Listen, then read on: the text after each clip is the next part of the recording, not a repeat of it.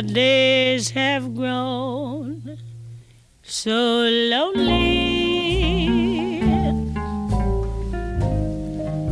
For you I cry, for you the only. Why haven't you seen it? I'm all for you, body and soul. Claro, claro, claro, claro. Hola, hola, ¿cómo va en esta noche oceánica tan grande, tan linda? Claro, claro, claro que cada uno puede hacer lo que quieran, desnudar su cuerpo o desnudar tal vez su alma. ¿Qué cosa estar solo o acompañado? Y si estás acompañado, estás solo. O tu vida fue a los manotazos, pero estando solo, sola, te rearmaste y así fue bueno caminar. No es un tema menor. Ella es Claudia Acuña. ¿Cómo va, Claudia? Qué lindo escucharte. Qué bueno. Escribí una novela que se llama No estás sola. Sí, estaba leyendo. Eh, claro, Claudia, mujer, ser humano, íntegro, esas cosas. Eh, periodista, claro. Eh, escritora, claro, también. Y cuando menciona No estás sola, es una novela. Hoy leí algunas historias, pero quería. mm, Íbamos a caminar con ella esta noche para saber cómo es el tema de la paridad. Claro, el Papo dijo, el querido Papo Napolitano, juntos a la par. No es un tema menor. No, y, y creo que es la, lo lindo que tiene este desafío de construir la paridad, ¿no? Justamente, no estar sola. Eh, cualquiera se siente por debajo, por arriba, está solo. lo único que hay es al lado. Eso es lo que tenemos que construir, el al lado. ¿Vos te acordás cuando éramos pibes en casas más bajas? Al menos me pasó a mí, qué sé yo, en barrios cualquiera. Y entrañables. Siempre estaba el vecino de al lado, la vecina de al lado. ¿Dónde vas a jugar? Y voy a jugar al lado. Al lado, que era lo más próximo que teníamos. Eh, ¿Qué sé yo? Es cierto que todo funciona en vertical y en la ley del gallinero.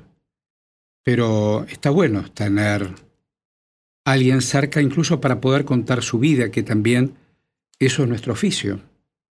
Ir a cualquier lado. Hoy subí en esto de las redes y qué sé yo, un fotógrafo internacional que solo fotografía caras, caras, gestos, del mundo lejos, que no se parecen nada a Naciones Unidas, se lo puedo asegurar, porque están todos con el mismo traje, la misma corbata, el mismo perfume de free shop que uno conoce. No, no, no. Todos tienen un sol diferente en la cara un frío, un calor. Justo este sábado cerró una cátedra que tenemos de fotografía, de fotoperiodismo, y me invitaron, porque la dictan unas chicas y muy, muy jóvenes para mí. Y dije, voy- a qué llevo, ¿no? Y llevo a mis amigas, digo. Y llevé a las primeras fotógrafas de mundiales, no, so- de Argentina. Y yo dije, les traigo a mis amigas. Imagínense estas mujeres cargando esos equipos tan pesados, en situaciones corporales incómodas, en, en- la, primera, la primera que cubrió la Segunda Guerra Mundial y tuvo que entrar a los primeros campos de, de concentración liberados, la fotógrafa de Live, o la que fue a, bueno, distintas a Vietnam, guerras y conflictos y, y situaciones inesperadas, vistas por primera vez, esos ojos de sorpresa, de amorosidad y de... eh, me, me encantaría poder... eh, eh, transmitir que el mundo en tanto construye el de al lado, ¿no? Ese al lado, eh, se está perdiendo una oportunidad también de disfrutar esa primera vez que nos refresca a todos, ¿no? A todas. Eh, me parece eso lo lindo como mensaje. ¿Cómo hacemos para comprender que, se puede estar mejor en un punto cuando se está más seguro? Y que la seguridad tiene que ver también con la equidad. Qué cosa mirar por primera vez. Mirar por primera vez. No hace mucho. Yo ya tengo 71 para un ratito más. Y un día de ese año, cuando cumplí los 70, me tiré al mar. Eh, y además de nadar, quería abrir los ojos para que me cueste volver a abrirlos cuando salí. Lo que primero se empaña, después descubrí. Me imaginaba que era algo más o menos parecido, porque en eso lo pensé, eso de volver a parirme sin la vieja, cómo era eso de mirar por primera vez. Y creo que al menos yo así entiendo este oficio que uno ama profundamente, que es mirar y contar. Entonces, cuanto más limpia tenga la mirada y menos sugerida a donde tengo que mirarlo, me parece que... John Berger, que fue de muy joven el creador del ciclo El arte de mirar, hay un, documental sobre los últimos días de su vida en YouTube. Está libre, lo pueden... eh, el arte de la mirada se llama. Es, durará una hora, es precioso para verlo. Él hizo su última experiencia es que se opera de cataratas. Y entonces, junto con su médico oftalmólogo, porque él todo lo estudiaba y lo conceptualizaba, hace todo el registro de lo que significaba. Primero lo nublado, esa vista que envejece, que se opaca, y luego la recuperación de la vivacidad de colores. Y cuenta también que durante ese tiempo, cuando recupera la vista, a su amigo que era artista, pero un artista gráfico, diseñador, lo llamaríamos acá, le dice, quiero que por una vez por mes me mandes por correo un color, el que quiera. Y yo sobre eso voy a tratar de conceptualizar. Y el intercambio era, por ejemplo, elegí el rojo Pantón 8, viste que tiene esas Sí, cosas sí, de, de- claro, sí, súper claro. específicas. Las cosas que escribía sobre esa cartulina de Pantón, eh, reflexionando qué significa el rojo, y decía, el rojo es, la, es el color de la mirada de la infancia. Eh, es eh, como cuando apretás los ojos y sos niño, no ves negro, ves rojo. Me parecía esas arbitrariedades poéticas tan bellas y decir, recuperar esa capacidad, era un hombre, estamos hablando de 90 años, que, entendía eh, lo que significaba poder pensar que miramos. Hoy que estamos tan bombardeados y que las imágenes eh, mil imágenes por cada palabra, digamos, se, ha invertido la relación. Me parece interesante esa, cerrar los ojos y ver rojo como un acto de, como vos haces, estás contando abajo del mar, del agua. eh, bueno, en vez de fumar bajo el agua, sería ver bajo el agua, ¿no? Es tratar de recuperar esa capacidad de limpiar la mirada, refrescarla, bañarla, bañarla, lo que acabas de escribir vos. No, esta sola es una novela de Claudia Cunha. No la leí, pero hoy leí en la síntesis que encontré cada palabra que alguien que describía tu libro. Y cuando yo veía justicia, patriarcado, renunciar, mutilar, prostitución, sometimiento uno con el otro, y yo estaba pen- pensando, abuelas, madres, qué sé yo, estaba pensando, vos fíjate, claro, porque uno dice Isabel Sarli, ¿qué estás diciendo? Ahora ya estás saliendo con Claudia Cunha. Hay una novela de Almiro Sáenz que se llama Siete veces Siete, 70 veces 7. 70 veces 7. Es una muchacha sometida en un rancho cualquiera y ella se queda mirando el techo. En el medio o sobre ella puede pasar cualquier cosa. Pero ella estaba en otro lado. Estaba en otro lado. En la fuga, por supuesto, en la cabeza. Pero no estaba abrazando a nadie ni entregando a un cuerpo que tampoco le pertenecía al que tenía sometiéndola. Eh, eh, Yo hace más de 20 años que, comparto grupos eh, de mujeres que sufren violencia. Y eso primero me desarrolló mucho la escucha, eh, porque mm, cuando uno cree que escucho todo falta. Y luego también la sensación de que eh, me quedaba corto el periodismo para poder transmitir lo que necesitaba. Entonces, un poco en el año de la... Justo salió en pandemia, salió en marzo, que era el anuncio del aislamiento. Eh, yo había trabajado dos años antes. La verdad que el que más me insistió fue Gerardo Rosín, porque él vino un día a visitarme a Mu, a, a pasar, a saludarme. Porque era, extrañado Gerardo Rossi. Sí, era como mi hijo adoptivo, por, era su familia porteña. Eh, ¿Vos eras su familia por sí, sí, cuando vino de Rosario vino a mi casa. Yo tenía un bebé y un rosín, decía siempre. qué Era así. ah, para mí está con mucho cariño en mi corazón siempre. Y vino a verme y me escuchó recibir a, a unas chicas abrazando y diciendo no estás sola. Me dijo, ese es el libro de... de- ¿Te lo ese es el título. Él me dio el título. Qué pedazo de Eh, porque era una, sí, era, y era muy entusiasta y consiguió el contrato, todo, todo, todo No. lo, lo- lo realizó él, porque yo, para mí, no, hay cosas que ya no son ni para escribir, son para sentir, ¿no? Plenamente. Entonces, eh, para mí es un compromiso ético y, y también un compromiso humano muy importante. La verdad que en estos 20 años hemos visto todo. Mi, mi, mi, eh, pero he, visto sobre todo la, las posibilidades que la vida le gana todo, te diría. Entonces, eh, eso es para mí lo que más val, valoro de ese espacio, es que me enseña que no, no hay nada, no hay nada que le gane a la vida no hay nada.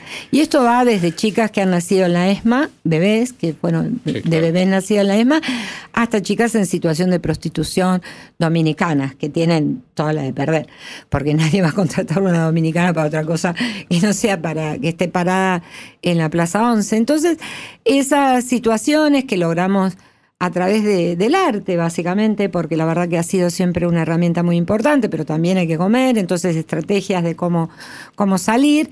Y eso me ha permitido mirar la sociedad desde un lugar único.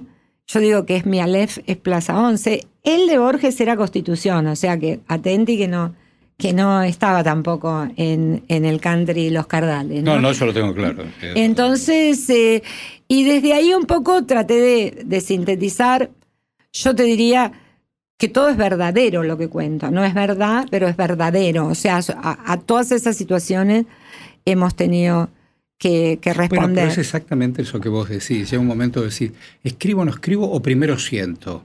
O voy a sentir y después voy a escribir. Es Por así. eso es verdadero. El periodismo es Lo eso. que te atraviesa es verdadero. Entonces puedo contar una manifestación en la playa o una entrevista con un chanta. Es que el periodismo sin sentir eh, te, te, reemplaza el bot, la inteligencia totalmente, artificial. Digo, lo totalmente. que nunca va a poder reemplazar es la persona que te pueda hacer sentir la noticia. Bueno, uno que ha trabajado mucho tiempo en lo virtual, y yo hace mucho tiempo en lo virtual, esto de mirar y qué sé yo, o escuchar, y más ahora nos estás escuchando en todo el país, es de noche, y decís, ¿cómo y Horacio y Claudia están tan lejos? En... Y más o menos, no creas que tan lejos. Porque, ah, claro, claro, claro. Eso, eso sí, claro, me han dicho que somos muy escuchados. Qué cosa que alguien te escuche desde el otro lado, ¿no? Sí, pero Claudia Acuña y con vos vamos a compartir, escucha, por ejemplo.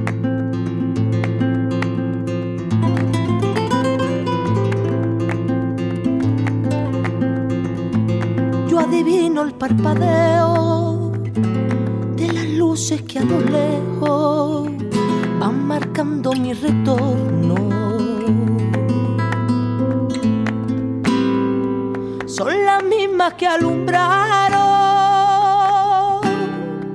con su pálido reflejo juntas horas de dolor. Y aunque no quise el regreso, siempre se vuelve al primer amor. La vieja calle donde le codijo, tuya es su vida, tuyo es su querer. Bajo el volón, mirar de las estrellas que con indiferencia hoy me ven volver, volver.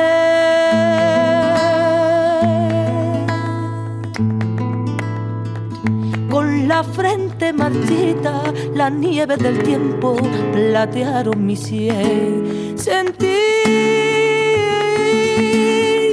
que es un soplo la vida, que 20 años no es nada, que febril la mirada errante en la sombra te busca y te logra vivir con el alma aferrada a un dulce recuerdo que lloro otra vez.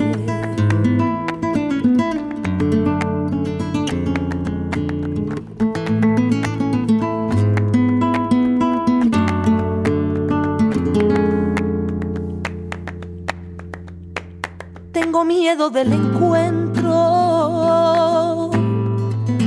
con el pasado que vuelve a enfrentarse con mi vida. Tengo miedo de la noche que poblada de recuerdo encadena mi soñar. Pero el viajero que huye tarde o temprano detiene tiene su andar. Y aunque el olvido que todo lo destruye haya matado mi vieja ilusión, guardo escondida y una esperanza humilde que es toda la fortuna de mi corazón. Volver.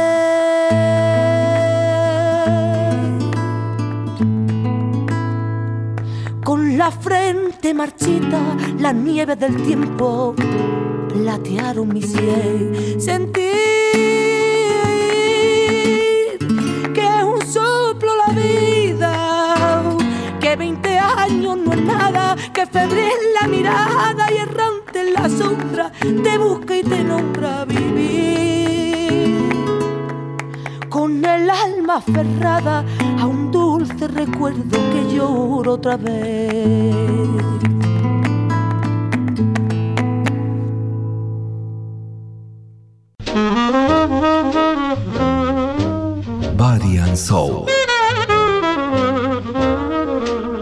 En Bonn, en cuerpo y alma.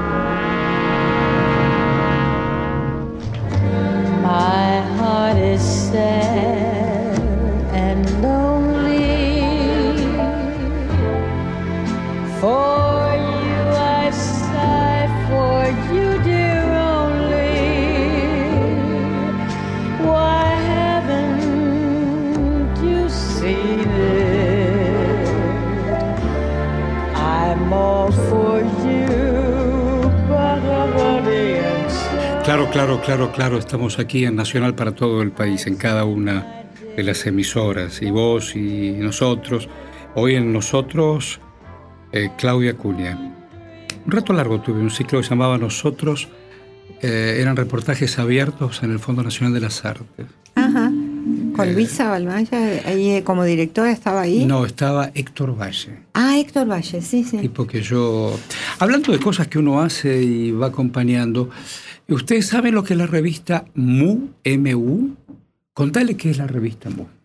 Bueno, la revista Mu surgió hace ya, este es el, año número 18, eh, que la sacamos nosotros. En, Cuando decís nosotros, ¿quién es? Eh, en 2001, eh, antes de la crisis, mm, yo había, me había ido del periodismo comercial, había dirigido muchos medios, el último tres puntos, em, todas experiencias que ya eran imposibles de mejorar porque era la directora. Es- En ese momento, una mujer directora, año 96, te aclaro que era de, una revista política semanal, tenía dinamita en mis manos. Y había mucha gente conocida y todo eso. Sí, y tenía un, un Dream Team de los sueños, Caparrós, Marcelo Lotoviazda, Santiago Donel, bueno, todos los que quieras, los mejores de cada rubro estaban ahí. A, a dirigir eso, hermano, te nene. encargo. Nenes y qué nenas. Eh, ¿eh? sí, sí, pero he podido con eso. Natural, Lo que no he podido, bueno, es que ya me daba cuenta que además no había manera de hacer un periodismo, porque empezaban a negociarse las notas y, y teníamos un peso bastante importante con respecto a la política de la actualidad, fin del gobierno de, de Menem, iniciada la alianza, y había todo un espacio para negociar y empezó a hacer. Y la verdad que a, esta- a esa altura de mi vida, con dos chicos chicos todavía a mi cargo, dije no. Y es las dos cosas que hice en mi vida fue renunciar a los cargos que todo el mundo eh, quería, ambicionaba y mataría. Uno es a Clarín, que tenía eh, la posibilidad de ascender a una secretaria general, dije, no, hasta acá llego. Eh, y otro fue eso, teniendo la dirección de una revista, me Hay que voy. tomar decisiones. ¿no? Eh, es que un poco hablo de eso, ¿no? De que cuando vas, llegas arriba y te das cuenta que no hay nada. No hay nada. no hay nada. No hay nada. Es el vacío del que hablaba Foucault arriba. Sí, no es hay el- nada. no hay nada. Y lo, que, y lo poco que hay es feo. Entonces dije, yo no quiero ser parte de esto, todavía tengo un montón para hacer. Entonces me voy. En ese momento fue los últimos, el último año de vida de Jacobo Timerman, que fue siempre mi maestro de periodismo con él. Entonces yo viajaba una vez por semana. eh, cada vez que podía a Punta del Este, donde él estaba en su exilio, y hablábamos de periodismo exclusivamente. Otro día me contaba algo parecido a Luis Brustein. Claro, bueno, yo con Luis trabajé mucho también. Entonces, a soñar ahí.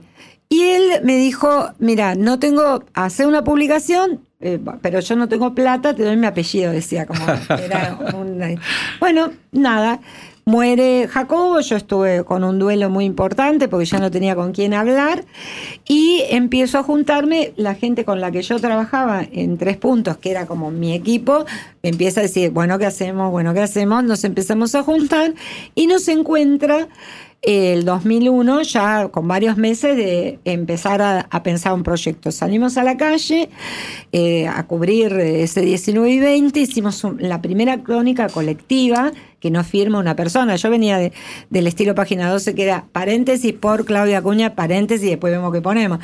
Entonces, sin embargo, esto era... Y pusimos anti-copyright, lo podía reproducir cualquiera. ¿Qué decidimos hacer? Contar la historia de cada uno de los muertos. Imagínate, en tiempo real, 23 personas asesinadas y yo te digo quiénes eran. Eh, y lo mandamos por mail, porque en ese momento no teníamos a dónde hacerlo. Te cuento que esta crónica es la única crónica colectiva que fue seleccionada en una edición internacional como las 10 mejores crónicas de la historia del periodismo. Está Martí entre ellos, digo, para que te des. ¿Por qué? Porque realmente tiene la, la, eh, la fuerza de lo rápido y de lo preciso. Entonces es un montón de... ¿Y qué pe- empezó a pasar? Todos los 19, el grupo de arte callejero, en ese momento que integraba mucha gente de hijos, leía esa crónica en la esquina de donde había ha sido asesinado cada manifestante. Hoy hay una placa todavía recordando eso. Entonces cuando yo me cruzo en Avenida de Mayo, que estaba ahí, eh, digo, upa, esto empezó a suceder algo que, que era del orden del tejido social, de la memoria social, que a mí me interesaba. Entonces ahí creamos una cooperativa de trabajo que hoy tiene 22 años ya, y de ahí vivimos 14 familias hasta hoy, con una gran ventaja para estos tiempos horribles que se avecinan, que es que somos autogestivos. O sea, la verdad nos ha costado mucho que cualquier gobierno entienda que nosotros no vamos a ser eh, de alguna manera adoctrinados por el poder. Somos, somos periodistas. ¿Y qué cuentan para aquellos que no saben? Tenemos una agenda propia que tiene que ver con la defensa del ambiente, te diría Mucho. todo lo que significó, por ejemplo, la, la red de asambleas ambientalistas prácticamente se bordó desde el número a número de esta revista. Entonces vos estabas en Mendoza y decías, ah, están los de Esquel, ah, están los... Entonces es una manera de reconocer que, bueno, en distintos lugares está pasando algo. Nosotros prácticamente el 90% de la revista es del interior, o sea, de lo que sucede en el llamado interior que no es interior. Es este el país de verdad, claro, Claro. el país de verdad. Y después tiene que ver con lo que a nosotros nos interesaba mucho cuando asu- asume este proceso que se inicia en el 2001, que tiene que ver con la autogestión.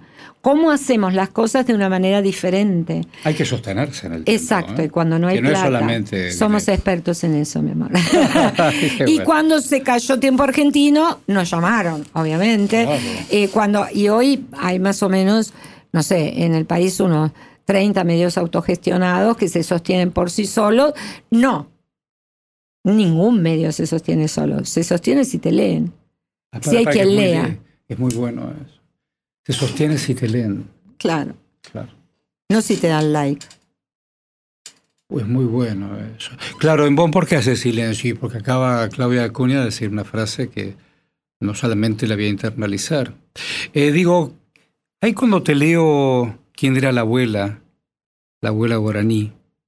¿De dónde era la abuela? ¿Cómo se llamaba la abuela? Adelina, como yo, segundo nombre. Yo soy Claudia Adelina. ¿Y Hay gran la, la Ella es mi, en Misiones Oro Verde. Oro verde. Era Oro verde. absolutamente, eh, mi- o sea, era hija, su, su- o sea, su madre había sido resultado de una violación de, en Malón, lo que En se Malón. llama la chinada. Sí, claro. En- es exacto. Su madre era, ah, o sea, que en mi origen hay una chinada, que era muy, muy común en, en esas tierras, que era el debut de los niños criollos con la primera eh, guaraní que encontraron. Así que eh, mi abuela se casa con, con mi abuelo, digamos, materno, eh, paterno, esta es la línea paterna.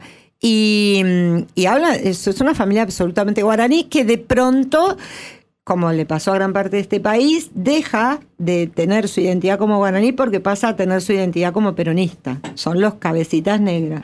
O sea, esto que llamamos pueblos originarios es el peronismo. Fueron todos muy muchachos peronistas. Mi padre era el arquetipo que te haces un muñequito, si no, mira, Hugo del Carril, así, la, el, el- la gomina, el pelo para atrás, la camisa como orgullo, trabajadores. Ellos todos, en, como pasaba en esa época, Orgullosamente trabajadores. Sí, orgullosamente. Y una ética, ¿no? Del trabajo, ganarse el pan con el sudor de la frente. Yo trabajo de los 13 años. Porque además era como no se podía, si ya te podías parar, ya podías laburar. Entonces era otra cosa. Y ellos, toda esa familia, que eran cuatro hermanos, eh, que tuvieron cuatro hijos, mi bisabuelo, construye las pasarelas de las cataratas. Y ella ahí se cae y queda paralítica. Que por supuesto no Ese estaba. oro verde la licuó. Sí, las cataratas cuando yo voy para mí es tremendo. es la parálisis de la abuela. Sí, ella no usaba silla de ruedas, se, ¿Y qué se la sentaban, la llevaban en brazo, la sentaban y cocinaba todavía en brasero. Cuando se vinieron para acá, se vienen por ese Un problema. montón de fotos. Eh, sí, es preciosa. Además, de la, los- los- bien Y la recordás, Adelina. Sí, sí, porque ¿Y qué hacías en Fuerte Apache que por ahí leí? eh, bueno, yo nací muy cerca, enfrente. Como Tevez. Exacto. Very difficult. Era, es muy lindo Ciudadela como Sí, metáfora, claro. porque es la- el borde de la ciudad de este lado, o sea, del lado Todo eso es 70. Eh, los Apache es 70, ¿no? sí, 70. sí, la dictadura. Nadie Todo puede haber militar. imaginado nada Claro, que todo- todo ese horrible bloque, como claro. eso. Esos bloques Solo un genocida. Claro, es tremendo. Tremendo eso. Es horrible. Porque después ellos criticaban a la Unión Soviética con esos monobloques que uno conoce en Moscú. No, y además es una cueva porque está todo interconectado, con lo cual vos empezás a buscar a alguien acá, van a buscar y se puede Pero- correr corriendo hasta ¿a donde quién se quiera. puede ocurrir esos, esos el mal, pasajes? el mal absoluto. El mal absoluto. El, problema el del fascismo es la, la fealdad. Eso, Bueno, es todo eh, feo, nos acostumbramos al horrible, al esperpento. Hemos escuchado estos días, bueno, si la tenés que pasar mal, pasala, qué sé yo. Sí, el mal y la... eh, eso es la indolencia, pero la fealdad, es todo muy feo. Feo. Sí, eh, como que yo siento que no hay armonía, no está ¿Y lo- cuándo encontraste en vos, no dentro tuyo, cuándo tuviste una, un lugar para vivir con una ventana linda? Mi casa es hermosa, tengo Ah, solo luz. sí. esa. Yo vivo Ya, hace tenés- 40 años ahí en el tenés la mismo otra lugar. moneda, claro. Claro, solo hay luz en mi Fuiste casa. a buscar la ventana. Sí, Fuiste tiene buscar la ventana. 100.000 ventanas mi casa. Claro. Lo único que yo no puedo estar es encerrada. ¿Y qué ventanas tuyas tenés para compartir?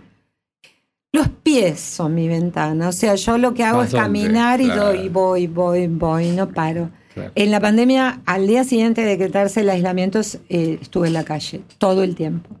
Y todo el tiempo, porque soy mirás. periodista, tenía que mirar y, y- y- y te diría que tengo una de las más hermosas imágenes de esta ciudad, haber caminado desde eh, Almagro, donde yo vivo, hasta Puerto Madero sin cruzarme con un solo ser humano. Iba con el fotógrafo. ¿No te acordás de eso? Sí, Claro. Todo tan lejos y tan cerca. Estar solos. Era, yo le decía a mi fotógrafo, somos millonarios. y Puerto silenciados. había peces.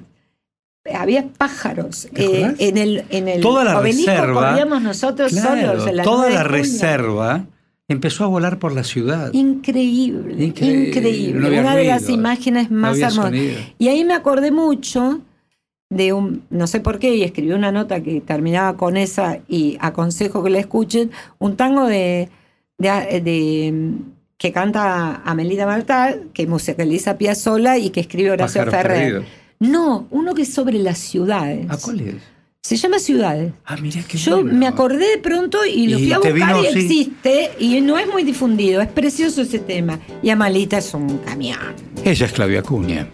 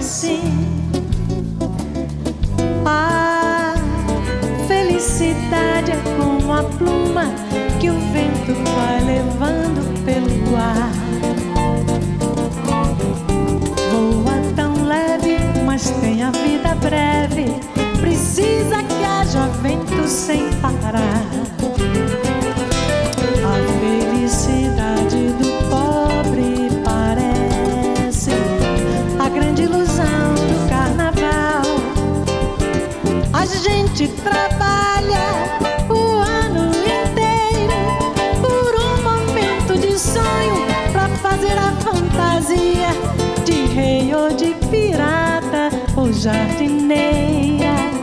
E tudo se acaba na quarta-feira.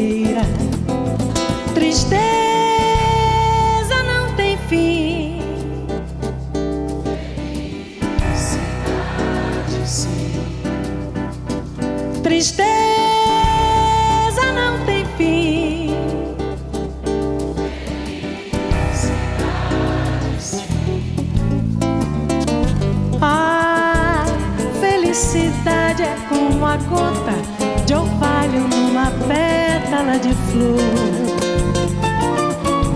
Brilha tranquila, depois de leve oscila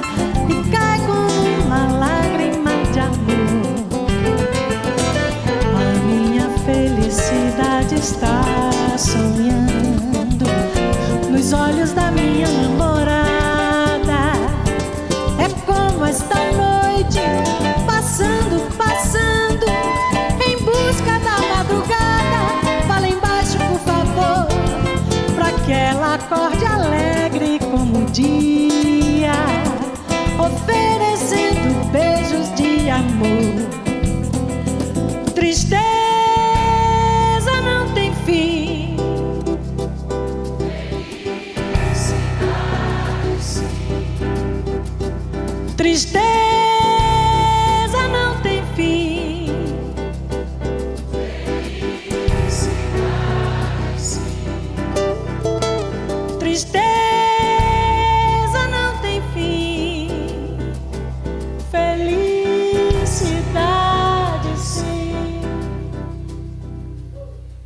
En Bonn, en cuerpo y alma. Hasta la medianoche. En Bonn, en cuerpo y alma.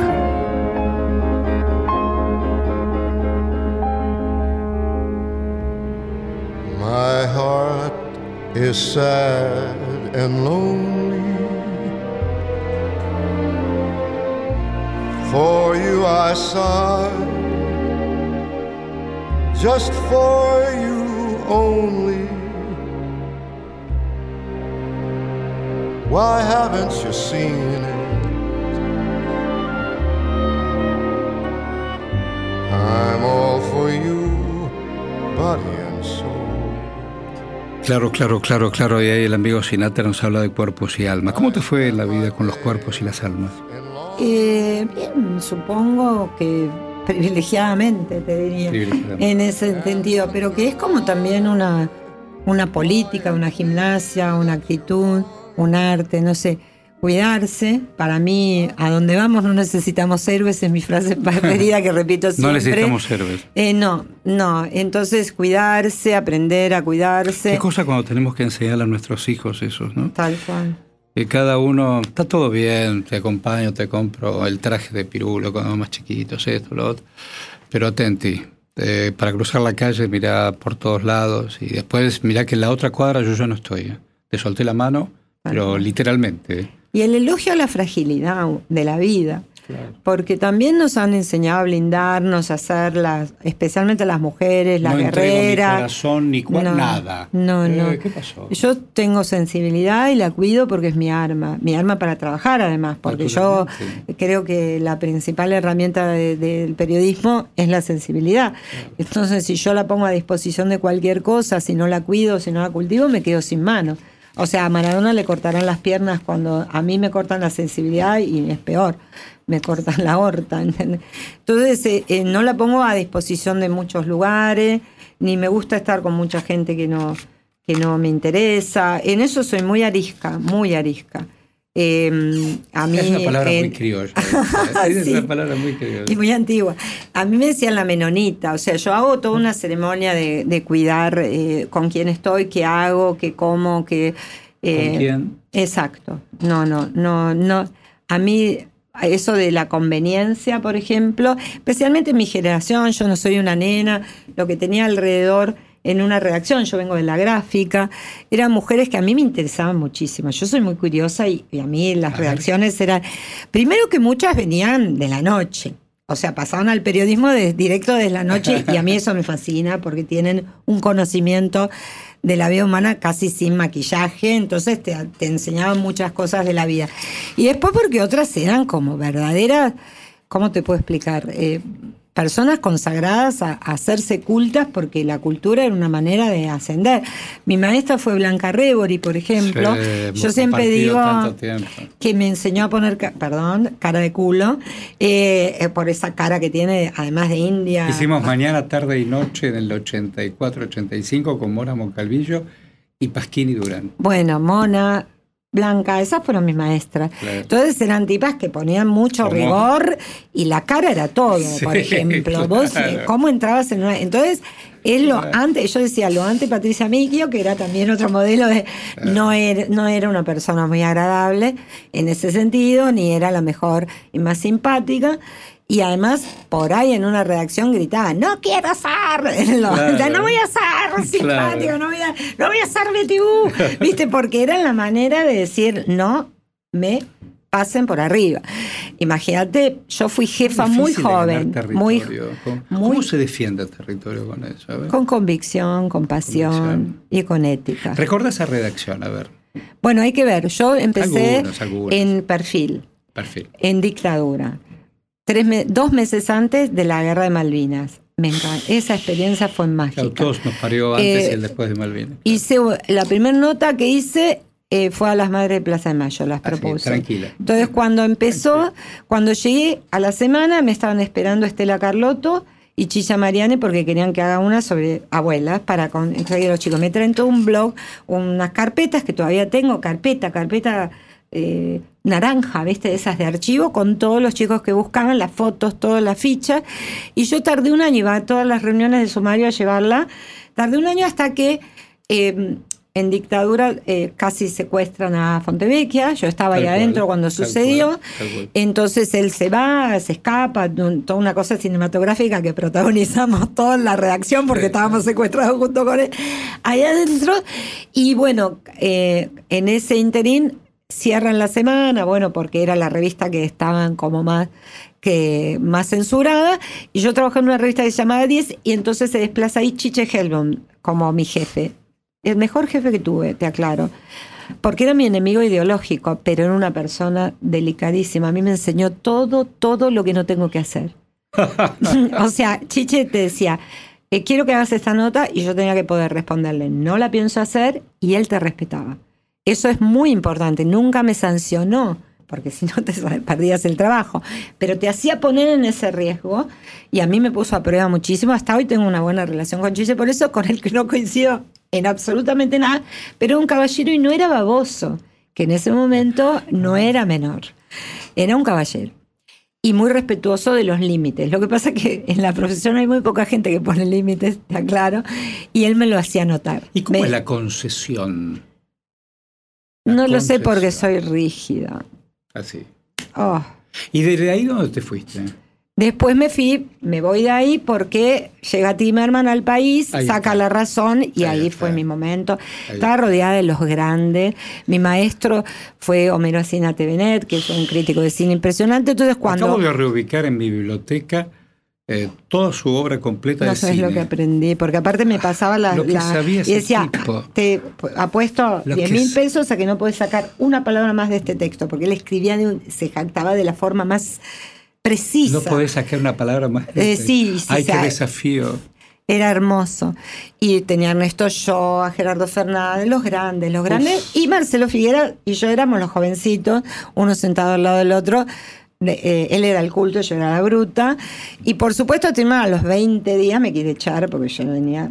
No era la culta para estar en el espectáculo. Entonces me cita a su despacho, Jacobo. me defienden, mi, Jacobo, me defienden mis jefes, que era Blanca Rebori y Marrone, y, pero dice entonces que venga ella, y yo era una bestia, te aclaro, y, y me dice, ¿qué sabe usted? Y yo ahí, me, o sea, de cine, de teatro, imagínate, tenía ese dream team de los sueños. Yo dije, televisión.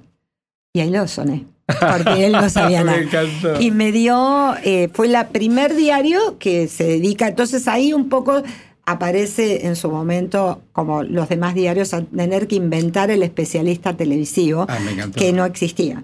Y él había hecho en la opinión la TV negra, ¿te acordás con Sí, Ulanowski, claro. con Sí, Silvina claro, Balger? sí, claro. Y entonces entendió que era un tema. Y lo hice muy bien. Por digamos. cada uno que mencionas y cada una que mencionas, eh, digo, para los más nuevos, y yo los eh, aliento, los estimulo, los quiero, las quiero, pero hay una pirámide importante, hubo una base muy importante. Hoy serán otras plataformas, otros soportes, qué sé yo, pero fue una generación importante. Brillante y además rigurosa, que además no te importaba lo que te dijera ¿Cómo el te llevas con jefe. los nuevos aparatitos y las nuevas plataformas y esas cosas? Eh, ¿La revista la tenés en plataforma? Sí, sí, porque Digo, para aquellos que quieren entrar, los están escuchando es en la, todo el la país. web es lavaca.org. De nuevo. Lavaca.org Sí. es nuestra web. Eso es lo primero que tuvimos. Y después, una vez por mes, sale la revista en papel todavía, que sí, es sí, una cosa. Pero también te la- podés suscribir en todos los formatos posibles. Tenemos un canal de YouTube, hacemos unos documentales muy lindos. La nueva generación se dedica mucho Ah, al quiero ver audiovisual. Ah, no lo vi eso. Eh, sí, es muy lindo. Por ejemplo, el último que lanzamos son capítulos muy cortos, de 15 minutos, que se llaman Las cosas que hay que hacer para trabajar Ah, y es todo lo que tiene que ver con la autogestión. ¿Y también lo encontró ahí en la vaca? Sí, está todo ahí. Damos clases desde que empezamos, porque es la manera que nosotros tenemos de estudiar. Son temas de gestión, básicamente la comunicación, y temas técnicos, ¿no? Porque el oficio hay, tiene su- sus reglas, ¿Te su gusta saber llamarte hacer. Claudia? Eh, sí, porque mi mamá me lo puso por la revista Claudia. No, no, no, no. Y yo, con el tiempo, cuando vino a Editorial Brasil Argentina a sacar Claudia de nuevo, claro. fui la directora. Entonces me pareció que había cumplido todas las etapas que necesitaba. Claro, para aquellos nuevos y nuevas, o aquellas, o aquellos que tienen nuestra generación, había Claudia, vosotras. Pero Claudia era la feminista. Claro. La atrevida, Epa. las chicas modernas. Epa. Las chicas modernas leían. Y mi mamá era una obrera de, de La Matanza, pero su, su lujo. Pero traías a casa. Exacto. Claro. Y las tenía guardadas. Yo ten- me acuerdo el mueble donde tenía guardada toda la colección de Claudia. Aparte esas hojas enceradas. Sí, era enorme, bien. aparte, en una revista que no se podía. Y ella las guardaba y ahí Bueno, aprendía. porque además trabajaba mi hija. Cla- Lo no, no, vos. esto te hablo de la Claudia que me dio el nombre. Ah, la Claudia, ah, por eso. ella te la crió una revista. Ah, La crié una revista como moderna. Ahí estaba Eva Giverti hablando de escuela para, escuela para padres. Esto, una obrera casi analfabeta. Yo no entiendo qué Y hacía leyendo. ahí. Exacto. Y me pone ese nombre por esa revista. Cierra esa revista en los 70, la dictadura, ya sabemos. Y cuando reabre en los 80, acá viene el grupo original, era, Chivita. era Chivita, era el Claro, grupo Brasil. claro. Quieren abrirla Que y llaman días, a. Ana Torrejón y Ana Torrejón me convoca a mí como directora periodística. Hicimos una revista preciosa durante un Que tiempo. ese- y de ahí, me, porque era tan buena, me convoca a Clarín y yo soy la que lanza Viva en Clarín. Mira qué nena. La ingeniería de. Viva, la- que fue el- toda la digitalización de la revista, el pasar de la máquina de escribir a la computadora, lo hice yo en Clarín, que era como estar en River haciendo la revolución digital. Así que fue muy interesante ese proceso. ¿Sabes qué es Claudia Acuña? Ah, claro, claro, claro. Todavía que nos quedan algunos minutos. ¿Te gusta la música? Sí, Mucho, sí. mucho. Mucho, es compañera. Digo, escribía sobre televisión cuando había uno, dos, tres o cuatro canales nada más. Hoy acaban de echar 143 trabajadores de Polka. De Eh, Polka. La única y última. siempre echó gente. Sí, pero es la última productora argentina. Eh, nosotros tenemos que defender los sueños Pero que son la plenamente, ficción. sí. plenamente, Claudia. Es muy plenamente. importante entender Y ayer que- hicieron lo propio con Canal 26. y Exacto, estamos sintiendo, acabo de enterarme por un, me cruzo con un amigo que, que está ahí y digo, eh, nuestro, nuestra profesión en este momento está sufriendo. Eh, sintamos eso, ese dolor. Es el dolor a la falta de futuro. Entonces creamos ese fu- futuro, creamos en nosotros lo que sabemos hacer, Bueno, si eso le podemos transmitir. Que vos estimulás y con todo el equipo de, de la vaca Imbú lo hacen. Te quiero decir gracias. ¿eh? No, no solamente nos ayudaste a recorrer tu vida y tus sensaciones, sino una mirada nueva. Tenés una mirada nueva. A mí me gustó tu mirada nueva. Gracias. Qué honor, gracias a vos. Me- gracias. es, un, es un sueño escuchar tu voz. Muchas gracias. Ya, gracias por eso. Ahí vamos. Y se fue.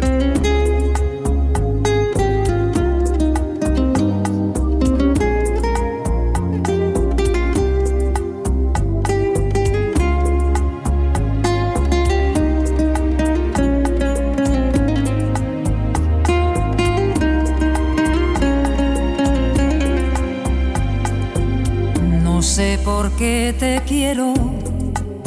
¿Será que tengo alma de bolero? Tú siempre buscas lo que no tengo. Te busco en todo si no te encuentro. Digo tu nombre cuando no debo.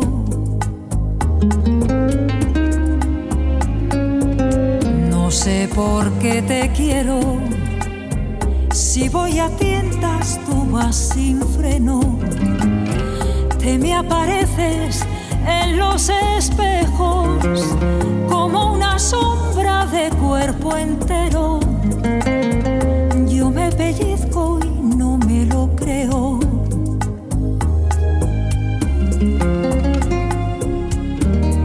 Si no me hicieran falta tus besos, me tratarías mejor que a un perro. Piensa que es libre porque anda suelto mientras arrastra la soga al cuello. Querer como te quiero no va a caber en ningún bolero. Te me desbordas dentro del pecho, me robas tantas horas de sueño, me miento tanto que me lo creo.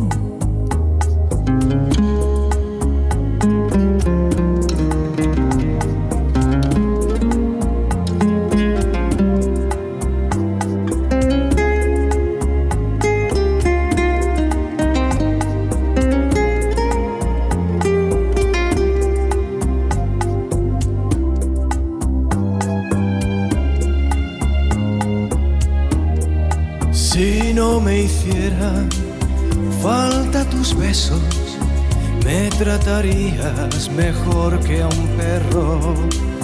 Piensa que es libre porque anda suelto mientras arrastra la soga al cuello. Querer como te quiero no tiene nombre ni documentos. No tiene madre, no tiene precio. Soy hoja seca que arrastra el tiempo. Medio feliz en medio del cielo.